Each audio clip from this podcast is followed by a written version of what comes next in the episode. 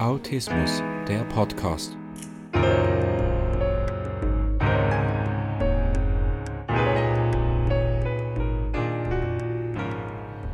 Herzlich willkommen zum Autismus Podcast. Heute geht es um das Thema Autisten am Limit.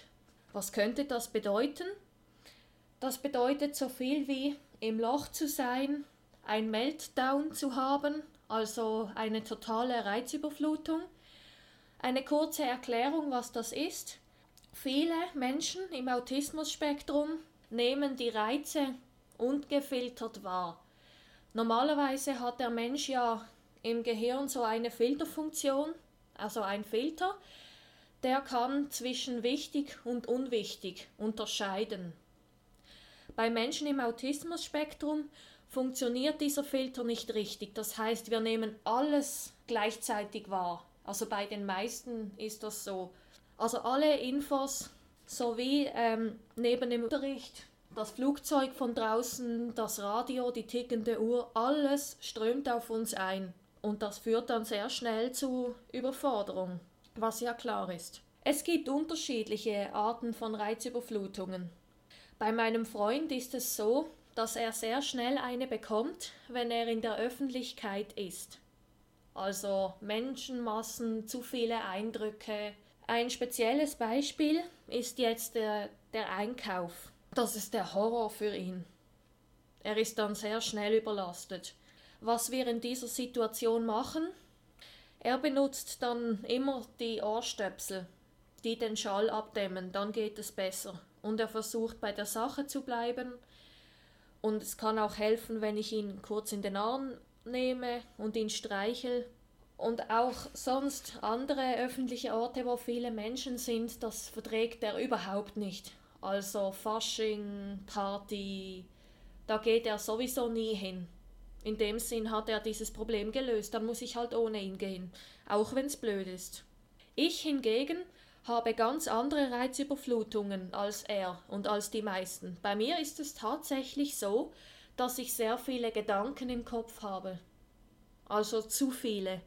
Manchmal, wenn ich am Arbeiten bin, dann strömen alle anderen Gedanken, die mich gerade beschäftigen, sei es die Schule oder sei es den Ablauf des restlichen Nachmittages oder der nächste Besuch einer Freundin es läuft einfach alles hindurch, auch ungefiltert. Und gleichzeitig habe ich auch Gedankenticks. Also ich bin auch eine, die im Voraus plant. Die Ferien zum Beispiel oder ein Ausflug. Was auch immer. Also generell, wenn mir etwas sehr wichtig ist, so wie meine Weiterbildung, die im Februar beginnt, dann habe ich auch gleichzeitig viele Sorgengedanken. Ja, was mache ich, wenn ich bis dann noch keine Stiftung habe, die mich unterstützt? Oder wenn ich plötzlich schlechte Noten bekommen soll? Oder wenn ich plötzlich den Bus verpasse? Also lauter unnötige Sorgen. Und dann überlege ich mir auch gleichzeitig, wie ich die Probleme lösen könnte. Also das nenne ich dann Plan A, Plan B, Plan C. Aber die ganze Zeit und dann habe ich auch den Tick, dass ich es entweder ständig für mich wiederhole, im Stillen, bis ich überfordert bin, oder ich nerve meine Mitmenschen damit. Mein Freund die ganze Zeit. Aber gell, wenn wir dann nächsten Sonntag äh, auf den Ausflug gehen, dann müssen wir unbedingt nach dem Essen noch schnell im Kreis rennen oder was weiß ich, um das Fett verbrennen, war jetzt ein blödes Beispiel. Und dann kann ich das dreimal wiederholen, bis es nervt. Und eben, weil ich halt Angst habe, dass meine Wünsche nicht erfüllt werden oder etwas nicht so kommt, wie ich möchte, dann muss ich es ständig wiederholen und absichern, die ganze Zeit. Und erstens mal die Ticks, die sich immer wiederholen und auch der hektische Ton. Wenn ich hektisch rede und sehr schnell und er sich dann aufregt oder andere, dann passiert es, dass ich über floated bin, also eine Reizüberflutung habe. Und jetzt, wie gehe ich damit um? In der Freizeit lege ich mich einfach mal hin, wenn es ganz schlimm ist, wenn ich schon richtige Kopfschmerzen davon bekomme. Und ähm, ich fahre einfach runter, ich atme ruhig, das kann zum Helfen. Und am besten ist, wenn ich dann gar nicht sprechen muss zu dieser Zeit, in dem Moment, wo ich mich erhole. Und wenn es mir auch noch psychisch schlecht geht in diesem Moment durch eine Krise, dann hilft es mir auch sehr, wenn ich Videos anschaue, die mich wieder zum Lachen bringen können. Oder äh, ein lustiges Buch lesen. Oder wenn ich einfach etwas mache, was mir sehr gut tut. Das kann auch sein, überlegen, wann ich das nächste Mal Wellnessen gehe. Und was ich in meinen Ferien so machen werde. Klar nicht so, dass es mich überlastet. Und dann kommt die gute Laune wieder zurück. Inzwischen habe ich mir eine Methode angeeignet, was ich gegen Gedankenticks mache. Anstatt dass ich es tausendmal wiederhole, habe ich mir angeeignet, die Ticks ins Tagebuch zu schreiben. Schritt für Schritt. Also Plan A, Plan B, wie schon erwähnt. Und jetzt komme ich noch zu Tipps an Betroffene und Angehörige. Und zwar habe ich zwei Fragen vorbereitet. Und zwar, wie kann es verhindert werden? Oder vermindert werden, besser gesagt, dass so eine Situation nicht allzu oft geschieht. Ganz wichtige Punkte an die Angehörigen, informiert euer Kind so schnell wie möglich oder euer Geschwister oder was auch immer. Sagt zum Beispiel eine Woche im Voraus, nächste Woche gehen wir zu Tante Brigitte zum Abendessen, weil dann kann sich die Person schon darauf einstellen. Und wenn es Gedankenticks hat wie ich, dann kann es sich auch schriftlich darauf vorbereiten. Und dann bleibt euch dieser Stress erspart, sowohl der betroffenen Person als auch euch. Denn ihr wisst ja, unerwartete Situationen und abrupte Veränderungen führen für die meisten Menschen im Autismus-Spektrum zur totalen Verzweiflung. Ein weiterer Punkt wäre im Voraus immer Möglichkeiten überlegen, wie alle geschont werden können bei Sachen, die auf euch zukommen und nicht ähm, einfach werden. Eben das kann sein einkaufen, in die Kirche gehen, überall wo viel Menschenmasse herrscht, viel Lärm und wenn es nicht möglich ist, euer, eure betroffene Person zu Hause zu lassen, dann könnt ihr euch auch ein Energiebringsel überlegen. Also eben mit der betroffenen Person absprechen. Wir gehen nächste Woche einkaufen. Du kannst leider nicht alleine zu Hause bleiben. Oma und Opa sind nicht da und die anderen können auch nicht. Dann könnt ihr zum Beispiel eine Schutzausrüstung mitnehmen. Wie erwähnt in Episode 002 Autismusfreundlich. Mit der Schutzrüstung ist gemeint Hilfsmittel, um die Reize auszublenden. das kann sein eine Sonnenbrille, Ohrstöpsel, wie es mein Freund benutzt, zum Beispiel, oder das Lieblingsplüschtier oder ein Lieblingsschmuckstück kann sicher auch Energie geben. Und was sicher auch gut ankommt, wenn ihr die Person nach der schwierigen Situation vielleicht belohnen könnt. Sei es ein, das Lieblingseis kaufen im Laden oder anschließend einen Spaziergang machen am Lieblingsort der betroffenen Person. Und wenn es möglich wäre, dann wäre es vielleicht doch besser, die Person zu Hause lassen, wenn Betreuung möglich ist natürlich, oder abgeben. Was bei der Familie meines Freundes häufig der Fall war, dass ein Elternteil mit seiner Schwester an die Fasnacht, also ans Fasching gegangen ist und das andere Elternteil ist mit meinem Freund zu Hause geblieben. Dann habe ich auch noch Tipps an Betroffene. Wie könnt ihr solche Situationen vermindern? Eben, dann ist es ja schon ein großer Vorteil, wenn ihr wisst, was euch erwartet, eine unangenehme Situation, dann überlegt doch nochmal genau, was genau erwartet mich und wo sind die Schwierigkeiten, wo ist die Grenze. Und dann könnt ihr euch auch gleich überlegen, wie ihr euch schützen könnt. Schützen gegen die Reizüberflutung. Und als zweiter Tipp, würde ich vorschlagen, es wäre sicher auch von Vorteil, wenn ihr euch untereinander austauscht, unter den Betroffenen. Ja, wie erlebst denn du so eine Situation? Wann bekommst du eine Reizüberflutung? Wo bekommst du sie? Wie gehst du damit um? Und wie bereitest du dich vor auf mögliche Situationen oder wenn du weißt, dass dich das erwartet? Wie machst du das mit dem Einkaufen im eigenen Haushalt etc.? Das habe ich nämlich selber schon erlebt, dass ich mit anderen Betroffenen unterwegs war, bin ich ja sowieso oft. Wir hatten mal die Situation im Urlaub, meine besten Freunde und ich. Einer davon war auch ein Autist Und dann sind wir durch die Kontrollen gegangen.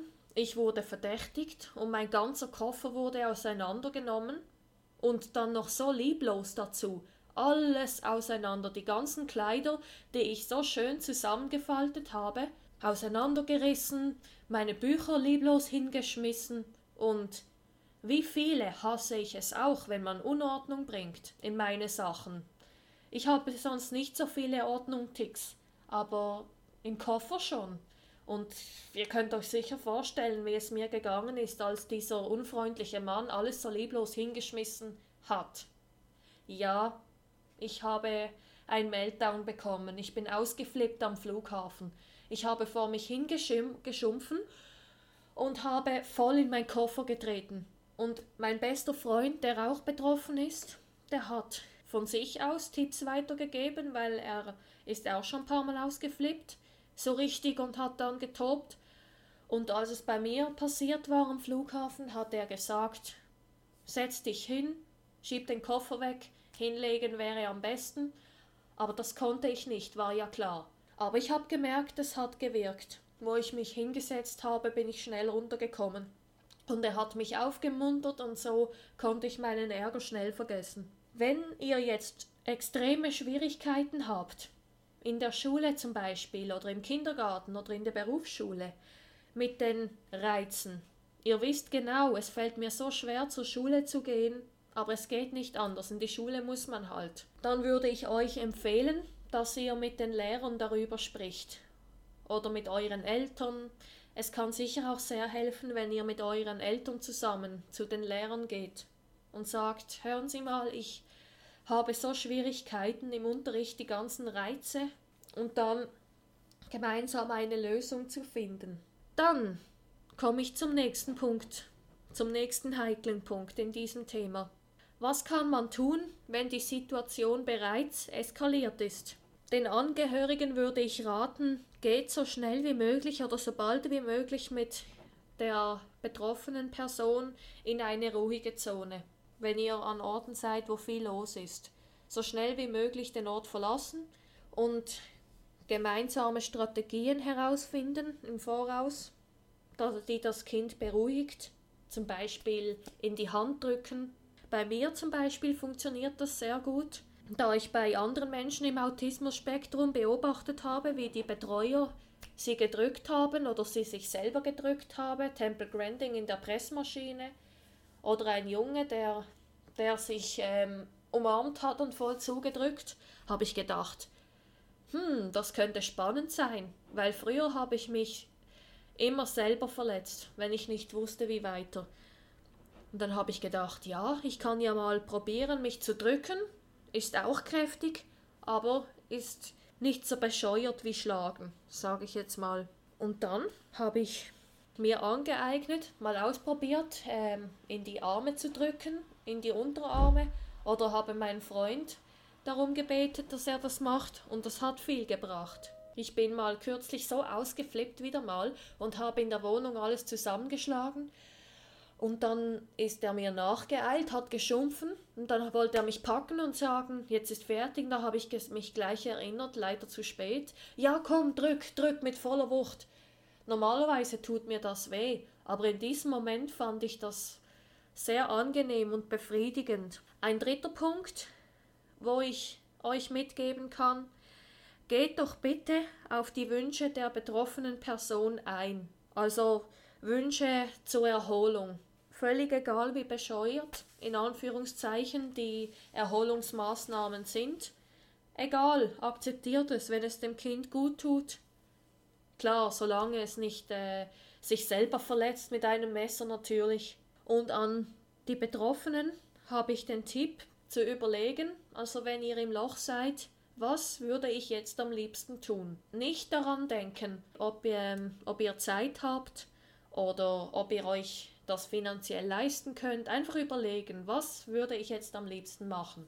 Denn diese Frage hat mein Partner mir schon gestellt, als ich so, als ich einen Meltdown hatte und richtig im Loch war, kraftlos, erschöpft, keine Kraft mehr für meine Pflichten. Und dann hat er mich das gefragt und dann war meine Antwort, ja, am liebsten würde ich jetzt gleich in Urlaub fahren. Und wenn das nicht möglich war, dann hat er mich weitergefragt, was würdest du sonst noch gerne tun? Und dann habe ich gesagt, ins Wellness fahren. Leider war das auch nicht mehr möglich, weil es schon spät abends war, aber dann habe ich etwas gemacht, was ähnlich ist wie Wellness. Ich habe mir ein warmes Bad eingelassen mit Schaum, alles dunkel gemacht mit Kerzenlicht. Also wenn nicht gerade das möglich ist, was man am liebsten machen würde, kann man auch überlegen, was ist ähnlich. Wenn man nicht sofort in Urlaub fahren kann, was ja meistens klar ist, kann man sich zum Beispiel auch überlegen, wo oder besprechen, wo können wir das nächste Mal gemeinsam in Urlaub fahren. Oder ich würde sehr gerne wieder mal an den Strand Wünsche äußern. Das kann schon helfen. Dann hat man wieder schöne Gedanken, wieder mehr Energie. Je nachdem ist ja bei jeder Person unterschiedlich. Vielleicht kann es auch einfach ein Stück Schokolade sein, das wieder aufbaut oder ein leckeres Getränk. Das mache ich auch, wenn ich Arbeit habe, die mich überlastet, also sehr viel wenn ich bei der Arbeit mir in den Sinn kommt, ich habe ja das noch, das noch, das noch, das noch, bin fast wieder überfloatet, zu viele Infos im Kopf, gleich schlechte Laune, frage ich mich auch, wie kann ich es mir denn versüßen? Wenn ich sehr viel Theorie habe, mache ich mir einen leckeren Tee dazu oder esse ein Eis nebenbei oder wenn ich ganz viele lästige Aufgaben habe, also im Haushalt, wenn ich weiß, das muss ich noch tun, das muss ich noch tun, stelle ich mir dieselbe Frage noch einmal. Wie kann ich es mir erträglicher machen, dass es mich mehr motiviert? Ich höre Musik dazu oder ein Podcast oder überlege mir schon die Belohnung für nachher. Ein weiterer Punkt, der helfen könnte, wenn die Situation schon eskaliert ist. Vielleicht hilft es einigen von euch, mal ganz kurz einfach nichts tun, dastehen, Augen schließen, auf die Atmung konzentrieren und versuchen wieder zur Ruhe zu kommen. Und eben, wie schon zweimal erwähnt, eigene Methoden überlegen zum Abreagieren. Und auch da kann es immer helfen, wenn man sich untereinander austauscht. Jetzt würde mich noch interessieren, wie ist es denn bei euch? Habt ihr noch irgendwelche Fragen oder Wünsche oder Rückmeldungen an mich? Bewertet mich doch bitte auf iTunes. Ihr könnt mich gerne kontaktieren unter www.autismuspodcast.com oder direkt per E-Mail autismus-podcast at mail.ch. Und denkt immer daran, wenn man will, kann man alles schaffen.